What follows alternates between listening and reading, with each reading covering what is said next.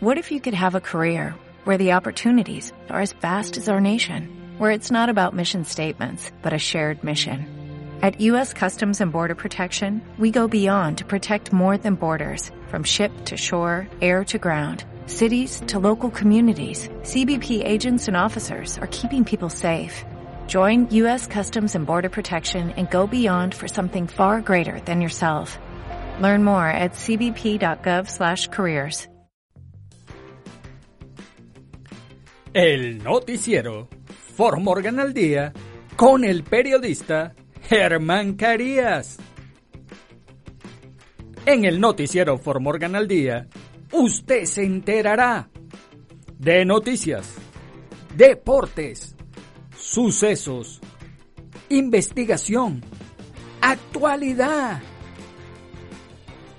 Acompaña al periodista Germán Carías de lunes a viernes en sus dos ediciones a las 6 de la tarde y a las 10 de la noche. Así que no lo olvide. El noticiero For Morgan al Día es transmitido por la emisora Juan FM 93.1. El noticiero For Morgan al Día con el periodista Germán Germán Carías. Carías. Hola, hola Formorgan. Lo saluda el periodista Germán Carías. Hoy martes 3 de enero del año 2023. Feliz año 2023. Espero que todos consigan éxito y prosperidad en este año nuevo. Y a nosotros nos agarró duro el final de año aquí en, en Formorgan y en todo Colorado, pero veníamos también de la ventisca, del frío ártico y viene esta tormenta de nieve con dos días seguidos de pura nieve. Bueno, ¿qué se le va a hacer? Estamos en Colorado, ¿no? Y estos son los titulares del noticiero Fort Morgan al día.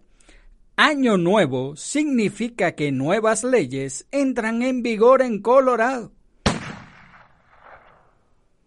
A medida que los clientes ven grandes aumentos en sus facturas, Excel Energy Colorado reporta ganancias masivas. Familia lucha por respuestas luego de un accidente de atropello y fuga en el cual murió su querido ciclista. Una semana después, crece la frustración mientras los pasajeros de Southwest Airlines esperan su equipaje. El comité del 6 de enero finaliza hoy martes luego de una investigación de 18 meses por insurrección al Capitolio. Luego de colapsar en el campo, Damar Hamlin, conocido como Bill Mafia, recibió más de 3 millones de dólares en donaciones. Mujer muere en un atropello y fuga en Thornton después de que un vehículo de viaje compartido dejara a los pasajeros en la I-25. Autoridades investigan homicidio en hotel del condado de Adams, sospechoso arrestado. En los deportes, Timberwolf de Minnesota derrotaron 124 a 111 a los Nuggets de Denver y cortan racha negativa. El Brentford regresa a su realidad al Liverpool y lo vence en casa 3 a 1. En nuestras regiones, ¿qué sucede en nuestros países? Norma Lucía Piña, nueva presidenta de la Suprema Corte de México. INASIF revela la causa de la muerte de Génesis Anayeli, localizada en una vivienda de Ciudad Peronia, en Guatemala. Y en el clima, mayormente nublado la temperatura mínima alrededor de 12 grados Fahrenheit, viento del oeste-suroeste de 5 a 8 millas por hora en Fort Morgan. Veremos gradualmente cómo van a ir aumentando las temperaturas y ya para el fin de semana veremos unas mejores temperaturas aquí en Fort Morgan. No los merecemos. Y el noticiero Fort Morgan al día comienza ya. Año nuevo significa que nuevas leyes entran en vigor en Colorado. Un nuevo año significa que nuevas leyes entran en vigor en Colorado. Una de ellas requiere que la mayoría de las tiendas de abarrotes minoristas y de conveniencia en Colorado cobren 10 centavos por cada bolsa de plástico o papel que usen los compradores. Los compradores en ciudades como Denver y Boulder que no traen sus propias bolsas ya pagan esta tarifa. A partir del primero de enero, la tarifa se aplicará en todo el estado.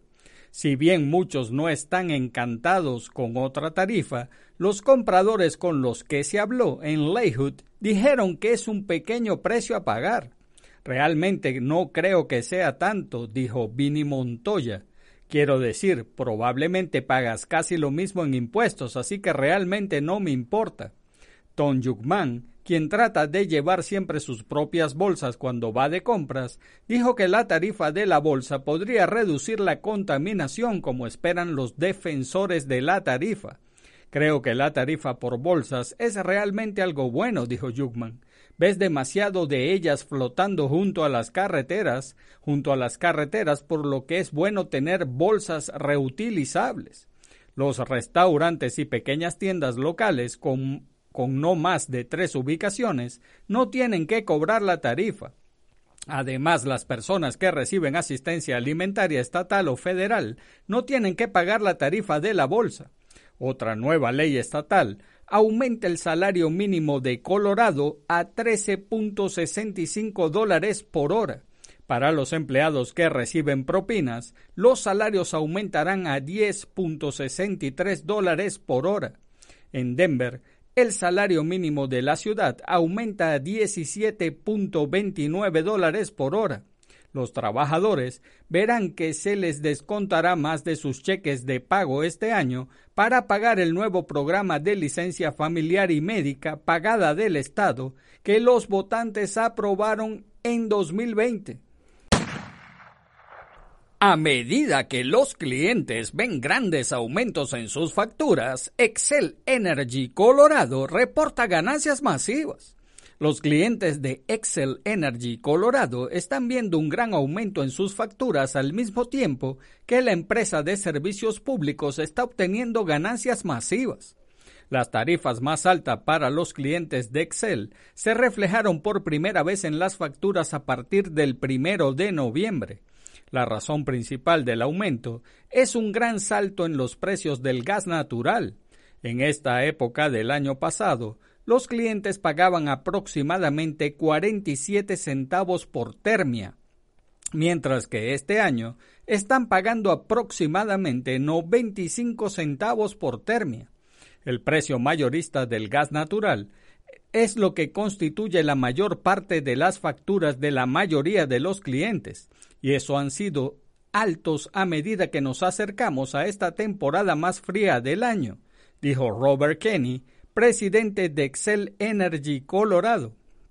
Excel no obtiene ganancias de los precios del gas natural, simplemente los pasa a los contribuyentes. Kenny dice que han tomado medidas para tratar de mitigar los aumentos, como almacenar gas para usar durante la temporada de calefacción de invierno, contratar gas natural por adelantado y comprar coberturas financieras que actúan como una póliza de seguro para minimizar la volatilidad de los costos de los productos básicos.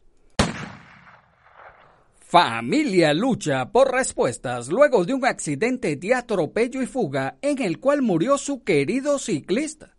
El 9 de diciembre, un ciclista murió en un accidente de atropello y fuga en la West 38 Avenida y Sheridan Boulevard en Denver.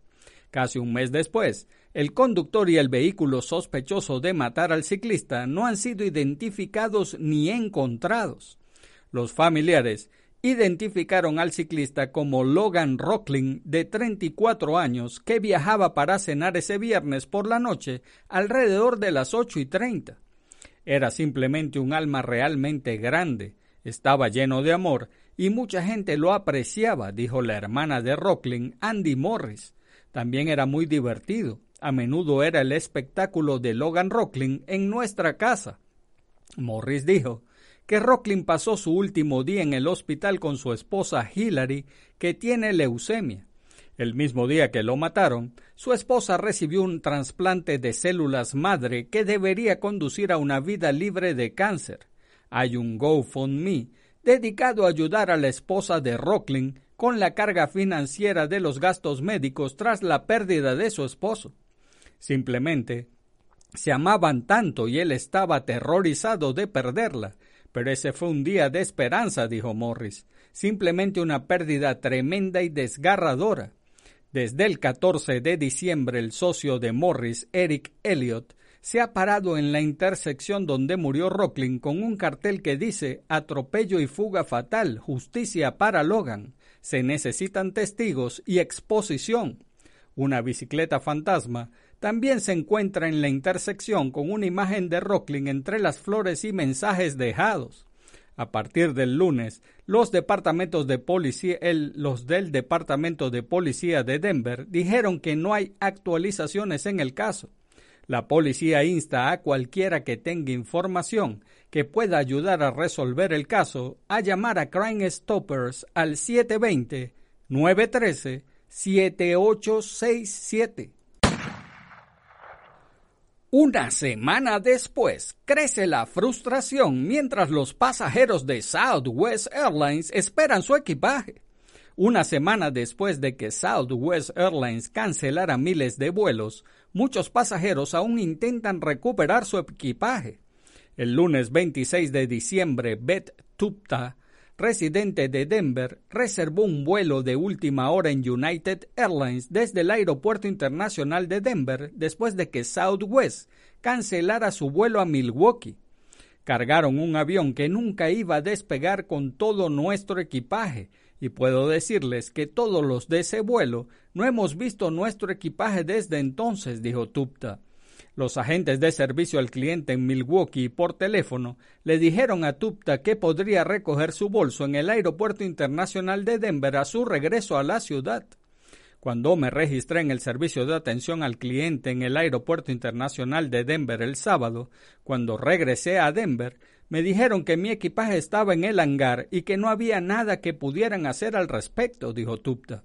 En cambio, le dijeron que su bolso primero tendría que volar a Milwaukee antes de que se, le lo devolvieran. Se comunicó nuevamente con el servicio de atención al cliente por teléfono, quienes estuvieron de acuerdo en que el proceso suena ridículo. Ahora, una semana después, Tupta no sabe cuándo recibirá su bolso y está frustrado por las inconsistencias en el teléfono y los agentes en persona y las aerolíneas. La semana pasada, un portavoz de Southwest dijo que su política de enviar una maleta a su destino final sin su dueño es un procedimiento estándar cuando ha habido una interrupción. Un portavoz no respondió a esas preguntas y en cambio envió una declaración vacía sobre cómo la compañía está trabajando las 24 horas para reunir a los clientes con su equipaje. Tupta, como muchos otros, quieren que algo cambie. El comité del 6 de enero finaliza hoy martes luego de una investigación de 18 meses por insurrección al Capitolio. El comité selecto de la Cámara del 6 de enero que investiga al expresidente Donald Trump por presuntos delitos relacionados con la insurrección que involucró a sus partidarios en la capital de Estados Unidos el 6 de enero de 2021 finalizará oficialmente hoy martes. El panel produjo un informe final de 814 páginas sobre sus hallazgos después de una investigación de 18 meses. El presidente Bernie Thompson de Mississippi y la vicepresidente Liz Cheney de Wyoming dijeron en un comunicado la rendición de cuentas ahora es fundamental para frustrar cualquier otro plan futuro para anular una elección. Hemos hecho una serie de referencias penales y nuestro sistema de justicia es responsable de lo que viene después, se lee en el comunicado. Si bien gran parte del trabajo del comité ha sido público, parte de él, incluidas las entrevistas de testigos grabadas en video, no se hará público de inmediato. Los videos y algunos otros registros se enviaron a los archivos nacionales que deberían estar disponibles al público en al menos 50 años según la ley. La investigación del panel concluyó con la conclusión de que el expresidente Trump coordinó una conspiración de varios niveles y fue la inspiración para que una turba violenta de sus partidarios irrumpiera en el Capitolio para tratar de interrumpir la certificación de la victoria electoral presidencial del presidente Joe Biden. La representante de California, Saul Lofgren, dijo, esta es la investigación más intensa en la que he estado involucrado. Lofgren ha estado en la Cámara de Representantes durante casi 30 años. Nunca ha estado involucrado en algo tan amplio e intenso, dijo Lofgren. Los hallazgos del comité se enviaron al Departamento de Justicia de los Estados Unidos y ahora le corresponderá a ellos decidir qué sucederá a continuación. Luego de colapsar en el campo, Damar Hanlin, conocido como Bill Mafia, recibió más de 3 millones de dólares en donaciones. Olvídate de la rivalidad. El lunes por la noche, cuando el jugador de fútbol americano de los Buffalo Bills, Damar Hanlin, se derrumbó en el campo luego de una tacleada en el primer cuarto del receptor abierto de los Cincinnati Bengals, T. Hangins, el mundo de la NFL y más allá unieron sus buenos deseos para Hanlin de 24 años.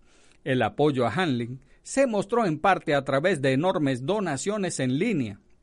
Hanlin inició un GoFundMe para la colecta de juguetes comunitarios Chasing MS Foundation en su ciudad natal de McKees Rocks, Pensilvania, un suburbio de Pittsburgh, en 2020, su última temporada en la Universidad de Pittsburgh antes de ser seleccionado en el draft de la NFL de 2021.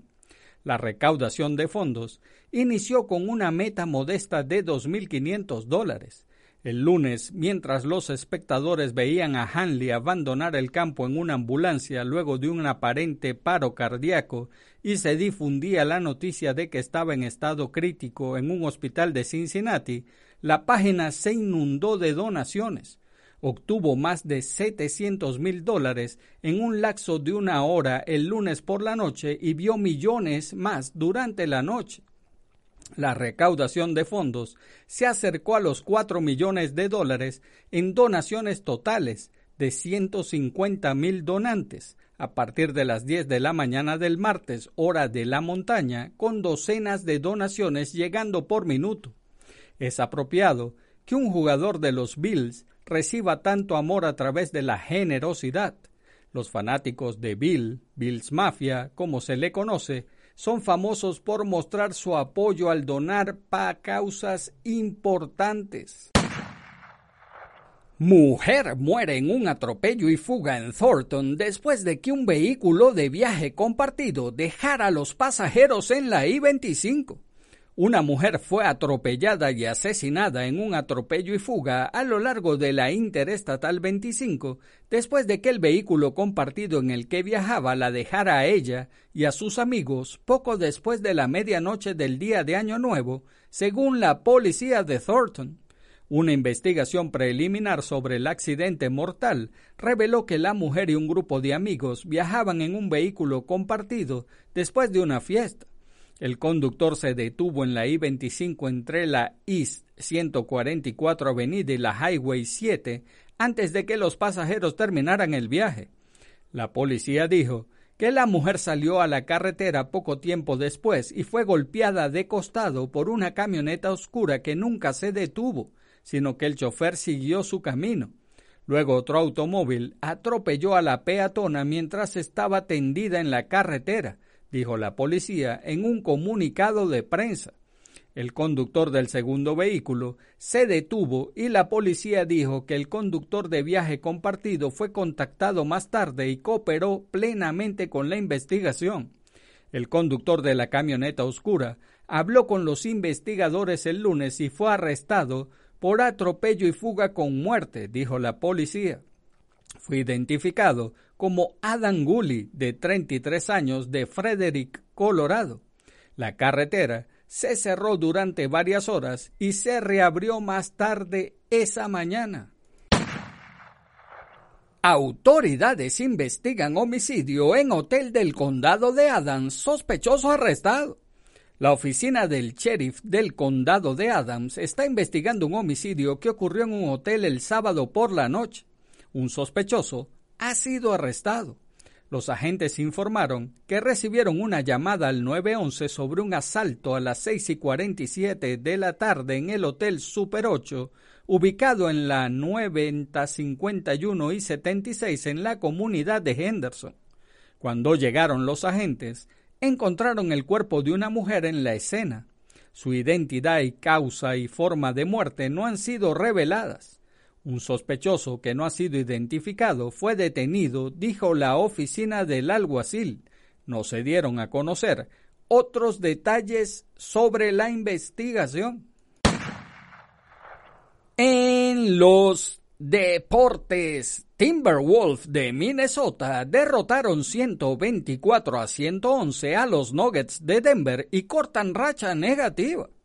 Anthony Edwards anotó 29 puntos, incluyendo 15 en el tercer periodo, para ayudar a Minnesota a sostenerse después de que Denver intentó dar la vuelta y los Timberwolves superaron por 124 a 111 a los Nuggets el lunes. Hayden McDaniel sumó 21 unidades y Kyle Anderson agregó 19 por Minnesota, que puso fin a una racha de seis derrotas y ganó su cuarto duelo consecutivo frente a Denver. Con Jamal Murray y Nikola Jokic liderando el camino, los Nuggets intentaron acercarse al inicio del tercer periodo, pero Edwards respondió anotando 10 de los últimos 12 puntos del periodo para que los Timberwolves recuperaran definitivamente la ventaja. Jokic terminó con 24 tantos, 7 rebotes y 9 asistencias, mientras que Murray añadió 14 puntos tras consolidar sin anotar en la primera mitad. Boss Highland agregó 18 unidades como suplente, pero Denver fue destrozado por lento inicio en el segundo duelo en noches consecutivas tras la victoria en casa el domingo ante Boston. Los Nuggets venían de ganar 10 de sus últimos dos encuentros. El Brentford regresa a su realidad al Liverpool y lo vence en casa 3 a 1. Abrumado por la presión del Brentford y con un naufragio generalizado en defensa, el Liverpool cayó 3 a 1 y cerró su buena racha de cuatro victorias consecutivas para acabar en la orilla de los puestos europeos y a 15 puntos del líder, el Arsenal. Los hombres de Thomas Frank se han especializado en ser una molestia para cualquiera de los grandes. Ante sus seguidores ya humilló al Manchester United 4 a 0 Fuera de su casa antes del Mundial, consiguió un marcador de nivel frente al todopoderoso Manchester City 2 a 1. Y solo el Arsenal ha sido capaz de ganar esta temporada en el Brentford Community Stadium. En nuestras regiones, ¿qué sucede en nuestros países? Norma Lucía Piña, nueva presidenta de la Suprema Corte de México. Norma Lucía Piña Hernández es la nueva presidenta de la Suprema Corte de Justicia de México. La nueva ministra obtuvo seis votos de sus compañeros ministros, ganando por un voto de diferencia al ministro Alfredo Gutiérrez Ortiz Mena. En tercera ronda de votación, la ministra Norma Lucía Piña Hernández se convirtió en la primera mujer en ser designada presidenta en la historia de la Suprema Corte de Justicia de la Nación para los próximos cuatro años. Al anunciarse la mayoría de votos, la ministra tomó protesta del cargo y al borde del llanto afirmó que las mujeres se colocarán por primera vez en el centro del Pleno del máximo Tribunal de Justicia. Represento a los ministros, pero también represento a las mujeres. Soy la primera mujer presidenta de la Corte, declaró Norma Lucía Piña.